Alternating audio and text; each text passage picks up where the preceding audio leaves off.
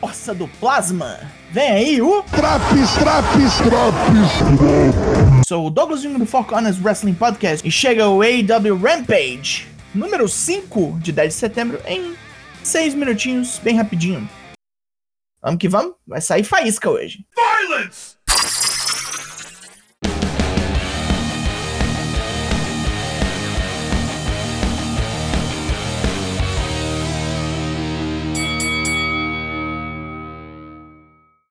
Em Cincinnati, começa a porrada imediatamente. Luta 1, Andrade El Idolo versus The Bastard Pack.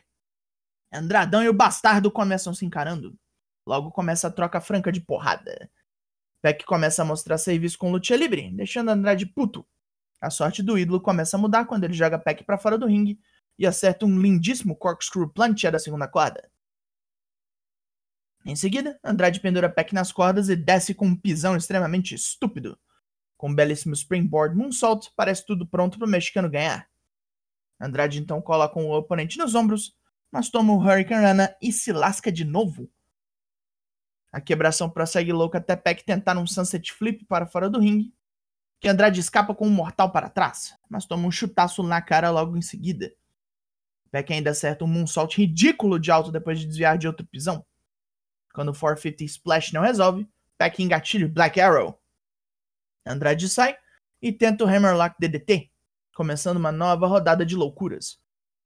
Peck finalmente consegue Brutalizer, mas um dos compinches de Andrade ameaça atacar o árbitro com um taser. Os Lucha Bros desarmam o Zerruela, mas Chavo Guerreiro acerta a cabeça de Peck com seu tablet, deixando tranquilo pro Andrade vencer. Pós-luta, descontente com seus serviços e com a roubalheira, Andrade espanca Chavo, que vê chiclete de caveira para os Lucha Bros e para Peck, que o enfia no Brutalizer. El Triángulo de la Muerte vive! Darby Allin e Sting seguem rumo ao ringue para responderem a Tully Blanchard. Darby chama Shawn Spears de merda genérica Sting, depois de um berrão louco, diz que Tully é um hipócrita, pois pegou carona em Ric Flair e Arn Anderson por anos a fio. Sting chama o idoso ao ringue e lá vem ele. Então ele distrai os dois com um papinho. E Spears mata Darby com o C4. Mesmo depois de velho e experiente, Sting ainda é burro. E mais burro ainda é que é amigo dele. Adam Cole, numa entrevista, comenta sobre o poder da Elite. Ele também fala que, embora Christian Cage e Brian Danielson sejam lendas, estão ficando velhos e não vão dar conta de manter o ritmo da garotada. Cole termina dizendo que não está no seu auge, mas já é muito bem capaz de limpar o chão com Danielson. Já o dragão americano começa atacando a Elite, chamando todos de tolos inseguros. Seu alvo é apenas um membro da facção, o principal, Kenny Omega, a quem ele adoraria que fosse sua primeira luta pela companhia, mas tem muita gente aqui com vontade e garra. Danielson está para jogo e aceita qualquer desafio. Entram trios para a próxima luta, enquanto as Rios vêm sozinhas, as Faces surgem acompanhadas dos Best Friends. Luta 2: Britt Baker, Rebel e Jamie Hayter contra Ruby Soho, Riho e Chris Statlander. É Riho quem manda nesta porra desde o começo, com várias manobras loucas, incluindo um bicycle kick assistido pela Eteia em Rebel e um Tiger Feint kick em Jamie Hayter. A muito jovem ex-campeã começa a apanhar e entra Ruby Soho, amassando o couro da inglesa. Statlander entra depois e mete um suplex duplo em Rebel e Hater. Britt Baker impede o pin e leva um Blue Thunder Bomb de Chris e um pisão assistido de Riho, o qual Rebel toma para defender a patroa. Ruby fecha o combate com seu antigo Riot Kick em Rebel. Hum, como será o nome novo desse golpe, hein? Max Caster está aqui para dizer que os falsos amigos de Brian Pillman Jr. não estarão aqui para salvá-lo hoje. Pillman diz que já ouviu muito papo ruim desse rapper de bosta e quer saber como é que ele é no ringue. Vai bater nele a 160 km por hora. Main Event! Luta 3, Max Caster vs Brian Pillman Jr. Pillman promete o cumprido e voa em Caster antes do gongo soar. Com Anthony Bowens atrapalhando, o Lourão toma um cacete.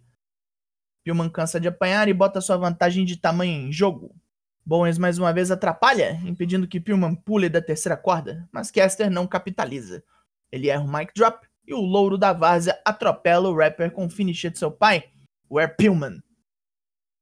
Depois de comemorar com a família, Pillman é emboscado por Bowens e Kestner, até John Moxley vir e dar um paradão na dupla de dois.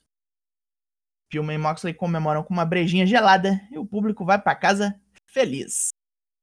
Pontos positivos. Foi tudo certinho hoje. Bom wrestling, boas ramificações para o futuro, boas amostras do que esses bonecos podem fazer e onde eles podem ir daqui para frente. Pontos negativos. Acho que a única coisa zoada é a continuação do troço do Sting com Tully Blanchard. Velhos match, dá não. A nota desse Rampage é. Com os tambores. 8 de 10. É. Ih, acabou a munição desse Draps. Mas tem Draps dos outros programas também. Do Raw, do Dynamite, do NXT, do SmackDown. E você fica em dia com os semanais, sem precisar ver as bobiças, principalmente da WWE. É jogo ou não é?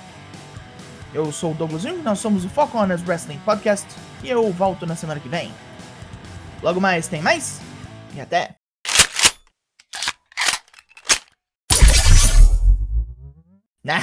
agora. Não, não. Oh, peraí. Já acabou já. Pra que eu recarreguei?